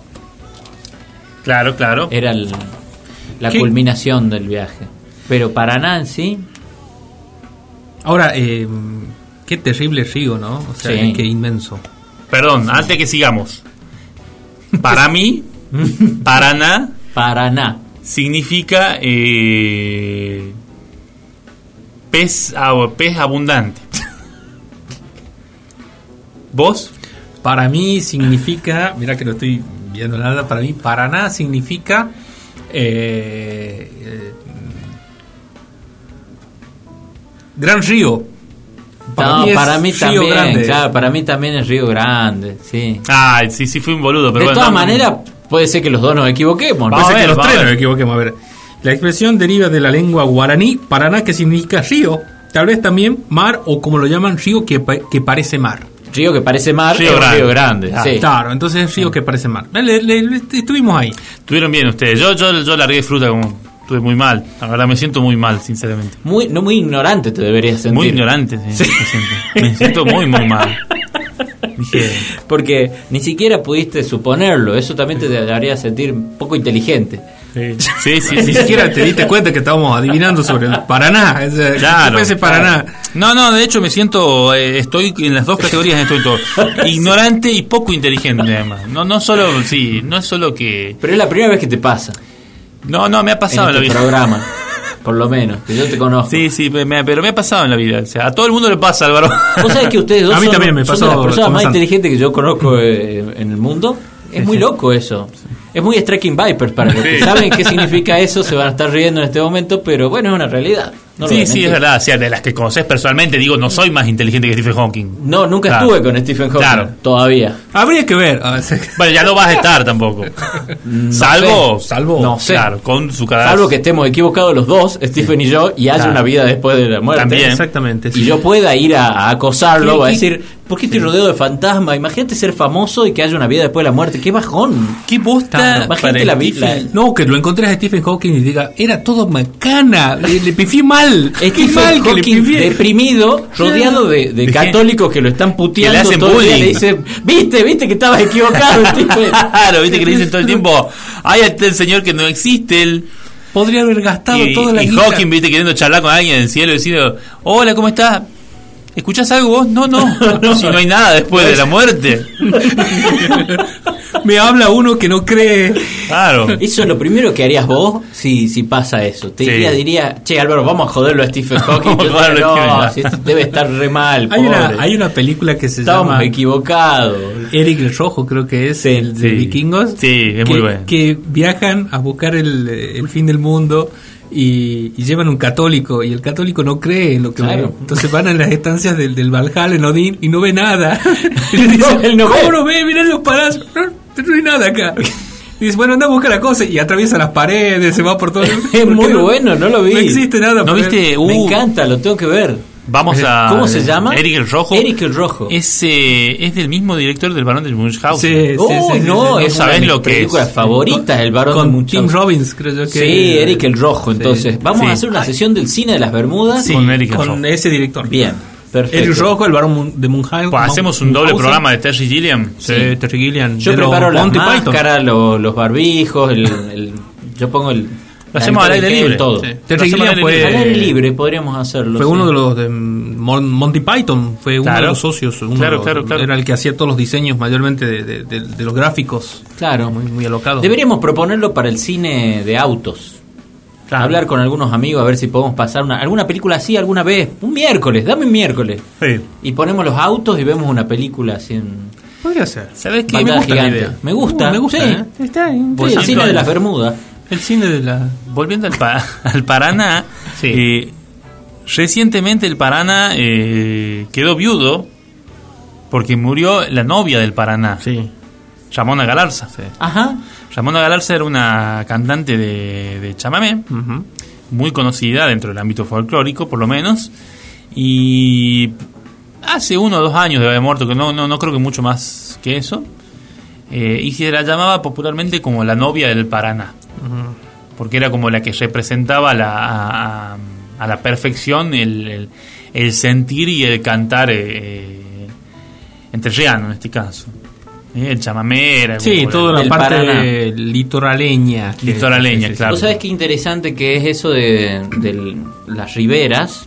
Eh, cuando las costaneras se las aprovecha a nivel playa. Es muy loco, porque yo nunca había vivido eso, ponerle de, de chico. Yo estaba, o mi vida en Tucumán rodeado de montañas, igual que acá en Catamarca, que decís no tengo mar, tengo algún embalse, algún dique, una cosa así. O llegar algún día a la playa y encontrarte con ese otro mundo. Pero el mundo ribera yo no lo tenía. Sí. Y las costaneras de, de toda esa zona son lugares llenos de bares. Sí, y es como que está sí, el río ahí, hay una playita. Y es como, wow, esto es otra vida. Este, que no, no conocíamos. Y no es mar. Yo, yo Qué tengo- loco. Yo por ese río, por el Paraná, tengo una nostalgia que no es mía. Ajá, a ver, contanos. Es, es- es raro porque eh, eh, mi abuelo materno vino de esa zona. Eh, de la parte de Santa Fe, de la parte de, que da por el Paraná, el- Entre Ríos y toda esa zona. Eh, y parte de, de- de- de su sangre es como que eh, me hace a mí, este, des- o sea, me, me ata mucho a esa, a esa cultura. Entonces, de grande descubrí el chamamé. eh, bueno, ya de chico lo conocía, por supuesto, pero como que uno le encontró otro sentido, otro significado. Y Obvio. Me suele dar mucha nostalgia la música de chamamé y sobre todo esas imágenes de atardecer en el río me, me, me- me llenan de esa nostalgia. Es una cosa muy, muy rara. Yo te voy a decir algo. Sí, a ver. Quiero que lo pienses esto de acá a 20 o 30 años. ¿A qué edad murió tu abuelo aproximadamente? Mi abuelo habrá tenido 72, 74 años. Bueno, supongo que fue a los 72. Si a los 73 a vos el chamamé te comienza a pegar mal, mal, estamos hablando de algo por lo menos de origen misterioso. O epigenético. O epigenético quizás también. No, no, yo, yo creo en esa... Sí. No, es una, no es una cuestión de fe. Claro. No es que yo creo porque es una cuestión sí. milagrosa. Pero sí entiendo que eh, a través de las generaciones muchas conductas vienen determinando este, acciones nuestras. Claro. Y uno recibe recuerdos y memorias y deseos, sobre todo, de otras generaciones que pasaron. Hoy por hoy en la biodescodificación se habla mucho de eso, Sí. de la posibilidad de sanar, bueno, aparte de la parte mística y de hablar del árbol genealógico y de las vidas pasadas que son reflejos de, de- de- de la nuestra, sanar todas esas conductas que pasaron y que nos determinan hoy. Es, es interesante el, el planteo. Ahora, que eso sea una cuestión científicamente corroborable, ya estamos una cuestión muy alejada, ¿no? No sé si tanto, ya, ya veremos, ya veremos. Este, Todavía, por eso digo, estamos sí, la todavía. otra vez hablaba Facundo Manes en una conferencia del tema de que, claro, que es la última frontera de la ciencia. La última frontera de la ciencia es lograr desentrañar todos los misterios del cerebro, no, no de Sí. Plutón, Marte, Urano. Estamos mucho más Es- cerca, más difícil el cerebro. Sí. Más difícil que la- las Marianas, digamos, que lo más profundo del, del mar este o el espacio, el cerebro mismo. Qué loco. Y cómo funcionamos. Pero estamos cada vez más cerca. Pero ve- es interesante. Especulando. eh, Igual esto. sigue siendo un misterio enorme el cerebro. Sí, Sí, por sí, eso. por supuesto, es lo que estamos diciendo. Es, ¿no? sí. Eh, Mientras Estamos- vos mirabas tu teléfono. Sí, claro. No daba bola, pero estamos hablando del cerebro.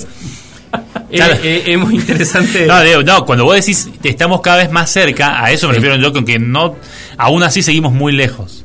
Eh, sí. A sí. eso me refería, no a, no a los avances que se han hecho en los últimos 50 años.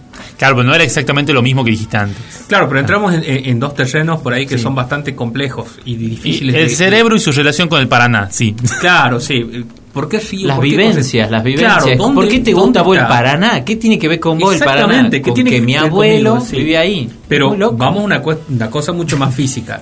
Eh, El cerebro es una sinapsis eléctrica o electrónica de neuronas que se conectan y que llevan información de un lado al otro. Sí. Físicamente es eso. Ahora, en esas señales y en esas descargas eléctricas va cargado toda una vida. ¿Cómo analizamos eso? O sea, por eso es interesante ver esta postura desde la biología, desde las ciencias y desde, la otra rama, desde las otras ramas que son este, por ahí pseudociencias que te busca, buscan eh, encontrarle la razón de un sentimiento, de, de- de- una vivencia a través de Sí. otra gente que tal vez te hereda ese, ese- ese deseo de conocer. Sí, o sea, es, es muy loco y a la vez eh, qué bueno que sería poder llegar a ese punto, poder decir eh, estas interacciones cerebrales llevan cargado dentro tanta cantidad de emociones que a vos o a tu hijo van a afectarlo de una u otra Exacto, manera. eso es mi, mi teoría. Cuando vos le das una emoción muy fuerte al cuerpo, se te graba. Y es como, ¿por qué le tenemos miedo a las víboras? Tipos que nunca han visto víboras. ¿Por qué tenemos miedo a los lobos? Tipos que nunca han visto lobos. Por eso, por eso se te graba, porque uno sobrevivió, después se aparió y le pasó esa información genética Claro. a su, a su Sí. cría. Sí, sí, Por eso yo pienso que por ahí la, la epigenética para mí tiene como límite el momento de la procreación. Por eso vos tenés que estudiar y saber un montón de cosas para recién procrear. Este, porque ahí es donde más le pasás. Pero obviamente estás pasando lo de las anteriores generaciones. O sea, pasa bien, directo. Claro, sí, por eso, o sea, es una cuestión... ¿Cómo le pasaría yo genes después de, de cosas que aprendí o que me pasaron después de tenerlo? No hay Claro. forma. Claro. Por eso, Por eso... nunca tengas muy espaciados los hijos. Por- porque si no, te, Uno uno, te- salir más uno te sale boludo en Claro, relación al otro. sí, sí, sí. No, de última, a los otros le contás lo que te pasó. Claro. Y le decís, cuidado con las serpientes, cuidado con los escorpiones. ¿por qué tu hijo es medio boludo? Es que lo tuve a los 20, este lo tuve a los 30, es un poco más... Claro, más, más después que hice el doctorado tuve este y Claro. quién es el mejor, el hijo el menor es el más inteligente de todos, siempre. Claro, sí, termina siendo. Es que este lo tuve cuando ya tenía el doctorado. Pero aparte, o sea, hasta, Claro. tiene, hasta tiene una base eh, cultural incluso. Suponete que vos tenés dos hijos, ¿sí? Sí. Esta teoría les molesta a mis hermanos, pero yo siempre la digo en todos los asados familiares. Esto, esto le va a molestar a mis amigos, algunos de mis amigos, le va a molestar, pero suponete que vos tenés dos hijos, uno a los 20 y otro a los 40.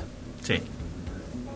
Generalmente, el hijo que tuviste a los 40 va a ser más inteligente, más culto, eh, porque tu influencia era la de una persona más inteligente y culta. Generalmente Sí. a los 40 años uno está más formado que a los 20 y tiene un O poco de la y, y tiene Hay un poquito más de la sabiduría que te da la edad. Sí. Entonces vas a, vas a ser una mejor guía. Sí. Y el de 20 te va a salir medio boludo. ¿Cómo eras vos a los 20? Obviamente. ¿Sí? Muy probablemente. Eh, pero ojo, por ahí el de 40 tiene miedos que el de 20 no tenía. Porque si te pasaron cosas feas, vos le estás pasando malas experiencias y podés tener un chico miedoso frente al chico que era súper valiente de cuando vos tenías 20 y eras el ganador, eras Cobra Kai. ¿Entendés? El caso Cobra Kai no es lo mismo el, el hijo Ah. cuando él era lo más grande del, del mundo a cuando le iba mal. Ahora se dan cuenta que estamos hablando Sí, de un determinismo darwiniano mal. No, bueno, pero no estamos hablando a nivel, eh, sí, a nivel social no, sino a nivel científico, a nivel de que habría algo, una chispa, Claro. algo que pasa. Estamos.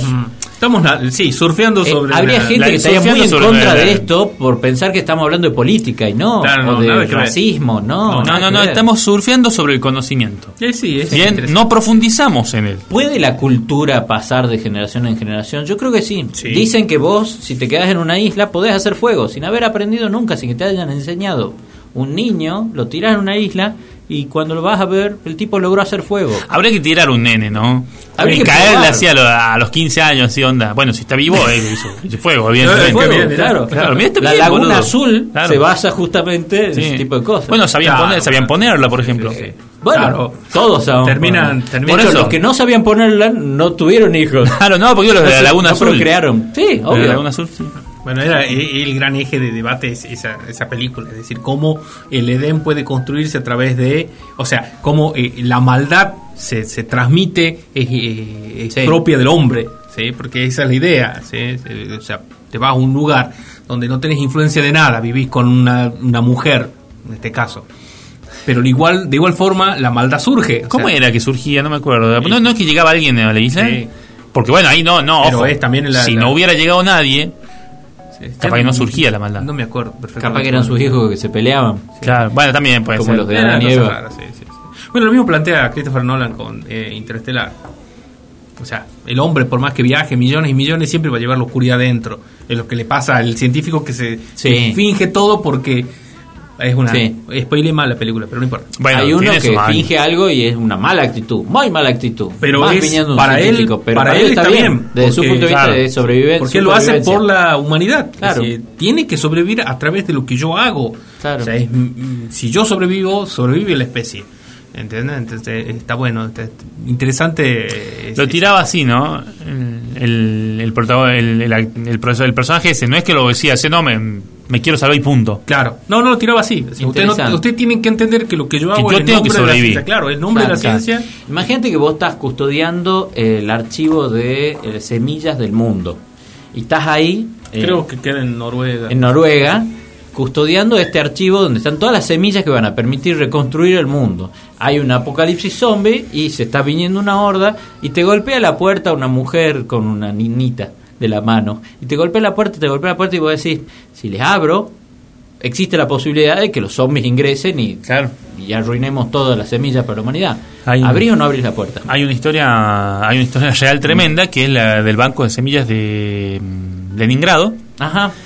Sí, en la sí. Segunda Guerra Mundial, eh, en, en el banco de semillas de Leningrado habían reunido miles de variedades de semillas. Mm. Las habían ido estudiando, habían hecho una selección genética de semillas. Ahí estaban las mejores semillas. Así nace el, Bien, el actual. cuando, claro, cuando llega, cuando llegan los nazis, cuando se aproximan los nazis, los científicos del banco de semillas dicen, nosotros nos tenemos que quedar acá, no nos podemos ir, nosotros tenemos que cuidar estas semillas. Y no solo eso, la mayoría muere de hambre, teniendo ahí para comer un montón de cosas, pero que en realidad estaban preservando Sí. Y es increíble y se supuestamente el hecho de que ellos hayan salvado esas semillas y esas esa legumbres, verduras, lo que fuera, es responsable del 60-70% de la alimentación mundial actual. Es como ellos lograron que la Claro. papa tal como existe ahora, que crece rápido, que es abundante, eh, ellos lograron que exista. Sí. De lo contrario, los tomates serían más chicos, Sí. Las papas tardarían más en crecer, serían menos resistentes a la- las heladas. Y así es la conciencia de humanidad, de especie de esas personas, era increíble. Yo no voy a mentirles. Si yo estoy ahí, lo primero que hago me hago una papa frita. Claro. O sea, y no estoy hablando de... Me hago un puré. No estoy hablando a, los- a las dos semanas de dieta de agua. Yo a la tarde nomás me agarro hambre y digo, cagó la papa. O sea, du- pero no, porque la papa de la generación de me- Claro. Las generaciones de futuros no existen, discúlpame. Sí. Yo estoy acá. Bueno, Sí. el planteo, el planteo de la película es más, más o menos lo mismo, pero imagínate que dentro de este esta reserva de semillas este haya un loco que diga, no, ustedes se van a morir, yo me los voy a comer, porque si no, se, no como yo, no va a haber eh, banco de, de semillas. Así que ustedes vayan muriéndose para que yo pueda comer. Uf. Decisiones de vida que surgen de ver fotos en un libro. Terminamos Hay que ver libros de fotos. La relación entre la preservación de la especie y Sí. el Paraná. Sí, totalmente. ¿sí? Otro de los caminos a los que nos lleva este libro Nuestra querida. Argentina. Nuestra mi que- querida Argentina.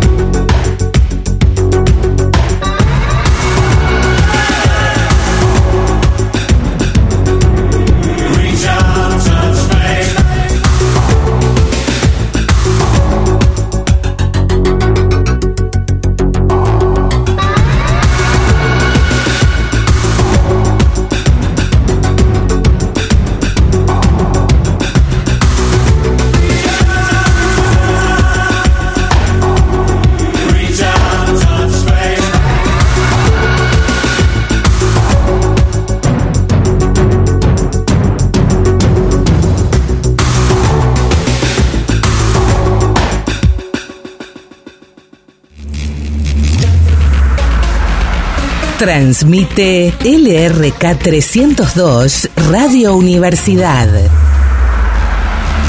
Desde sus estudios en Maipú 420, tercer piso de la ciudad de San Fernando del Valle de Catamarca, en el 100.7 del dial. Radio Universidad. Hacemos radio con vos. Radio Universidad Catamarca presenta El Café de las Bermudas, una tertulia radial acerca de las vicisitudes de la vida, su inicio, desarrollo y final. Y aunque el cuestionar me haga resbalar a la prudencia, El Café de las Bermudas, martes 21.30 a 24, por FM Universidad 100.7. Inserte frase ingeniosa aquí. siendo el eterno postulante, el eterno aprendiz. Aprendí a volver. El Café de las Bermudas, martes 21.30 a 24, por FM Universidad 100.7. 100.7 Radio Universidad. Aprendí a escuchar, gritando. Aprendí a dudar, confiando. Aprendí a sufrir. Arrancamos el último bloque de El Café de las Bermudas a través de FM Universidad 100.7. Nos faltan, nos quedan 10 minutos de programa. Ustedes pueden comunicarse con nosotros por la siguiente vía de contacto. Pueden llamarnos o mandarnos mensajes al 3834 68 60 17. También pueden buscarnos en Facebook como El Café de las Bermudas o en Instagram como también El Café de las Bermudas. Así es. Hoy estamos con una especie de sombrero seleccionador extraño. Un libro seleccionador. Un libro seleccionador. Me gustó esta idea, ¿eh? Sí, no es, es- está bastante. Lo vamos a aplicar. Traer algo que nos decida el tema. Sí.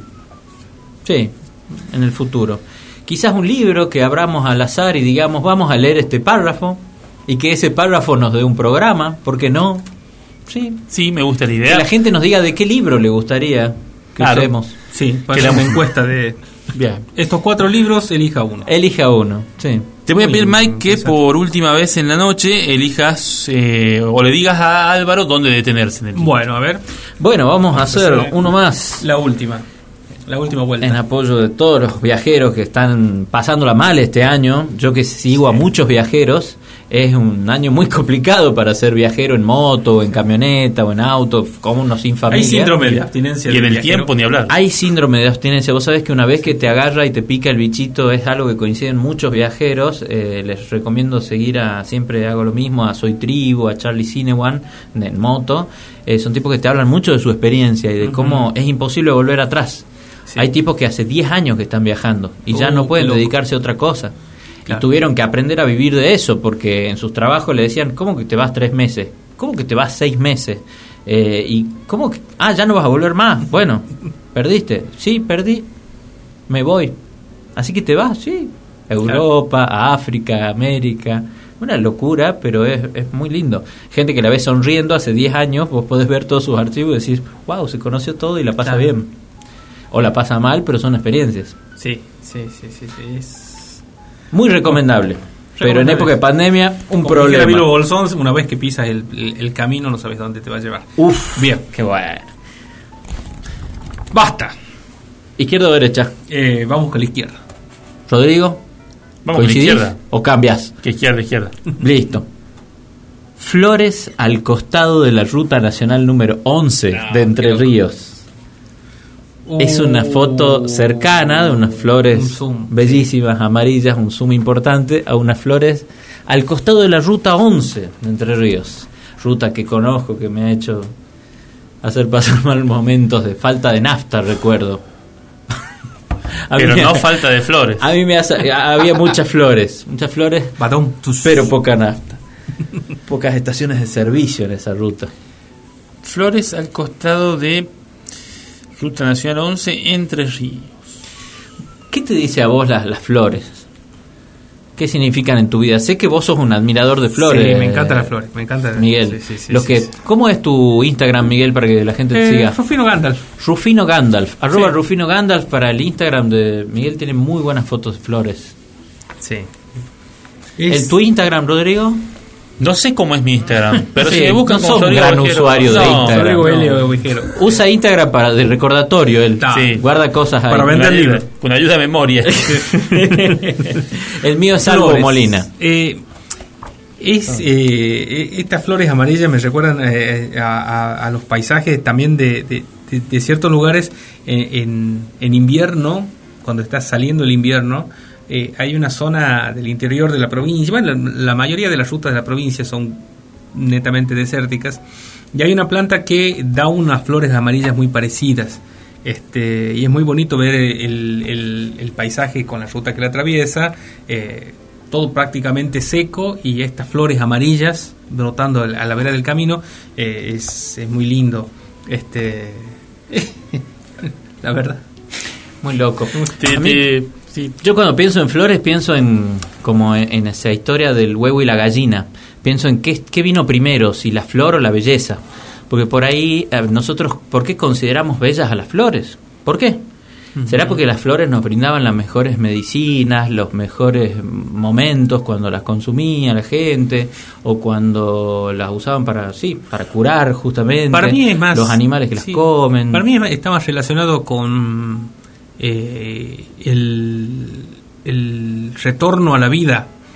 Es decir, lo La lindo, primavera. Claro, es, la flor es la señal de que el ciclo del invierno ha concluido y Perséfone vuelve eh, y, y- y- y l- renace toda la, la vida nuevamente. Mm. Entonces se relaciona la- a, a la- a las flores con la juventud, con la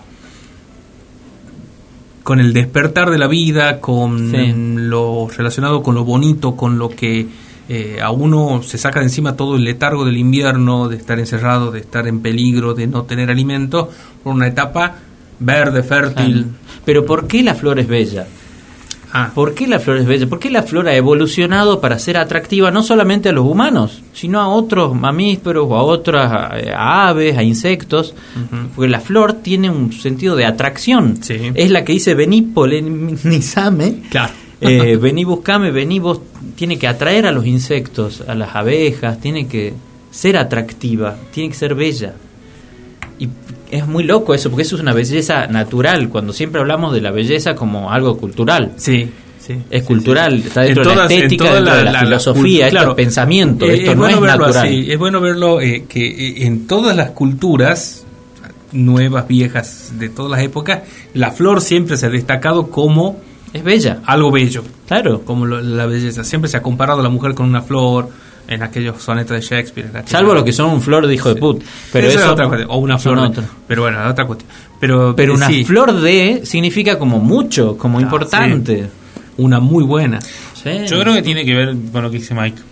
Mm. La, la, la primavera, el, el florecer, ese, eh, las, todos los vegetales en general tienen aspectos. No voy a hablar de lindos y feos, No, no, no, no se porque puede no se puede hablar en este caso, pero sí voy a hablar de Claro. sanos o enfermos. Todos los vegetales en invierno tienen un aspecto más enfermo, Mm. menos abundante, si querés. Tienen menos hojas, ¿bien? Entonces, eh, cuando sale la flor, como el regreso de la vida, eso me imagino que habrá si, se habrá afincado en la cultura como belleza. Si vos te fijas en la vida mm, en la vida de las flores, en la vida de, de- de- de los vegetales, también se da que vos eh, tomás como lindo a lo que es colorido y en cambio a lo que es mustio, a lo que es todo, todo gris, todo eh, monocromático, lo como es como está muerta, es fea. ¿Puedo decir que, digamos, un tronco pelado no tiene nada de estético o queda muy mal? No, puedes decirlo. Podés decirlo y además Claro. queda muy mal. Porque No, una nadie cosa que Después, si a eso le agregamos eh, un forraje, Sí. y si a ese forraje le agregamos colores, Claro, Uh, viene es neón. todo cada vez mejor, más lindo. claro. En fin, bueno, pero... Al contrario, los hongos, cuanto más coloridos, les escapamos más. Un hongo con muchos colores es el peor, es el más venenoso. No, cuanto más el- y cuanto el- más bonito el hongo, Para la cultura, es decir, para nosotros como, como hombres y como especie, eh, aquellos alimentos que tienen demasiados colores siempre fueron sinónimo de peligro. Es decir, no estoy hablando de la banana que es amarilla, porque en el entorno donde vive la banana hay muchísimos otros colores. Claro. Estoy hablando de una... Ningún animal va a comer algo que sea de color azul, por ejemplo. Claro. Los hongos suelen tener esos colores estridentes Esos en colores, lugares claro. donde no corresponde que existan esos colores. No es como un campo donde amapolas ap- salen. Sí, Eh, son para pues pillar es- a los, los insectos giles, digamos. Claro. Vos sabés que, que- que tengo un amigo que. Sálvate. Tengo un amigo posta que es, eh, es daltónico. Así que qué difícil le habría sido sobrevivir a la naturaleza, ¿viste? Uy, mira esa llana verde, la puedo comer. No, boludo, era roja. Ten cuidado.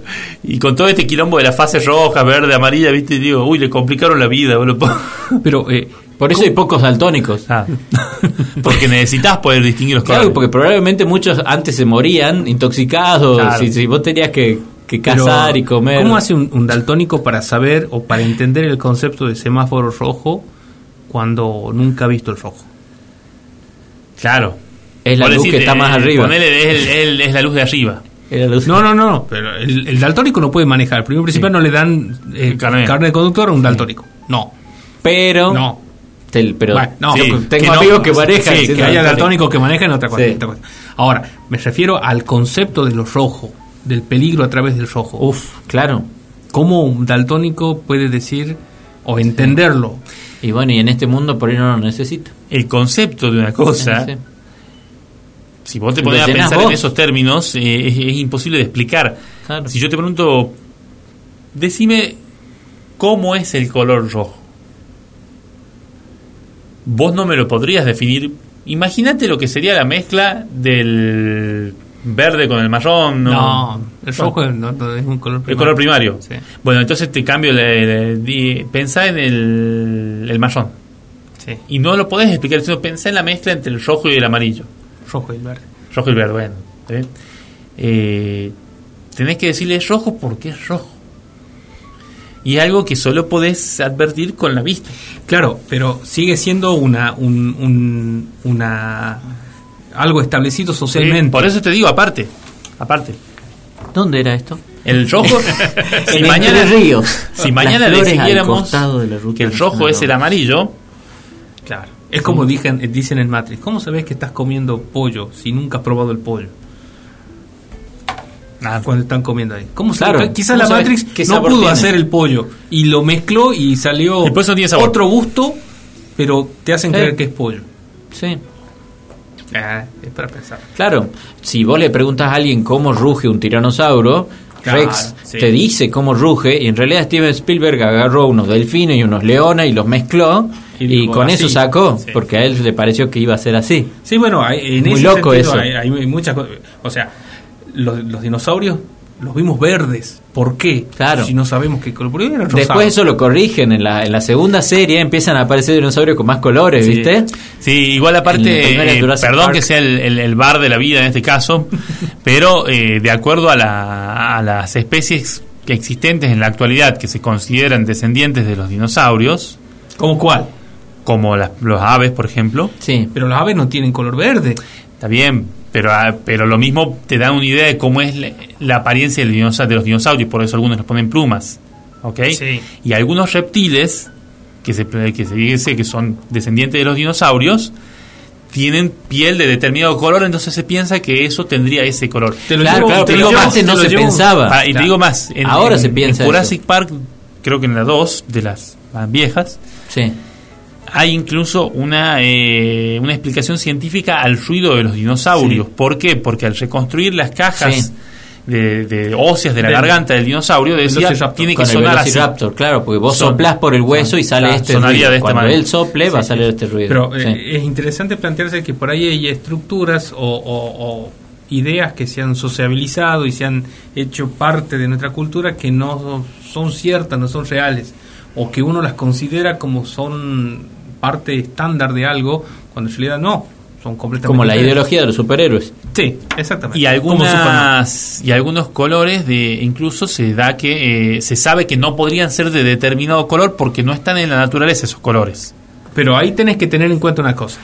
Los hombres, las personas, los humanos, vemos tres colores.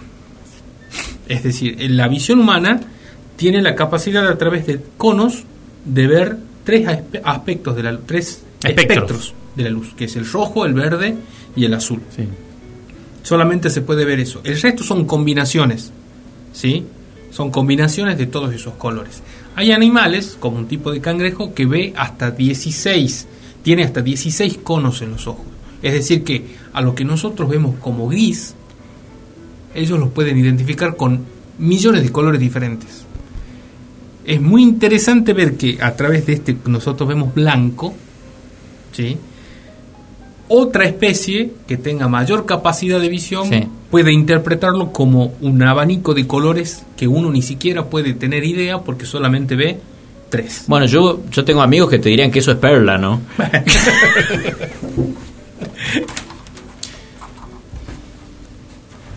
Flores amarillas al costado de la ruta número 11 En Entre Ríos. en Entre Ríos. Una hermosa foto. Sí, así es, de un hermoso libro. Sí. Que hemos repasado a nuestra manera Le mandamos un beso a, Miri Gutiérrez. En el la Café creadora. Síganla como el Bu Argentina. Gracias a todos por habernos acompañado. Será hasta el próximo martes. Chau, chau.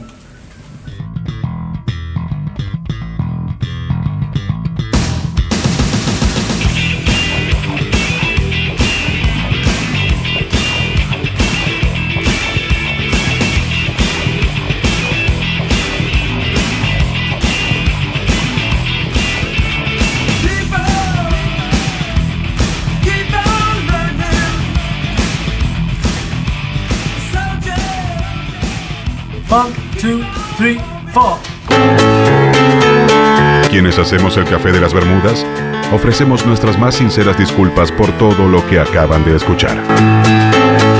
El Café de las Bermudas, martes 21.30 a 24, por FM Universidad 100.7.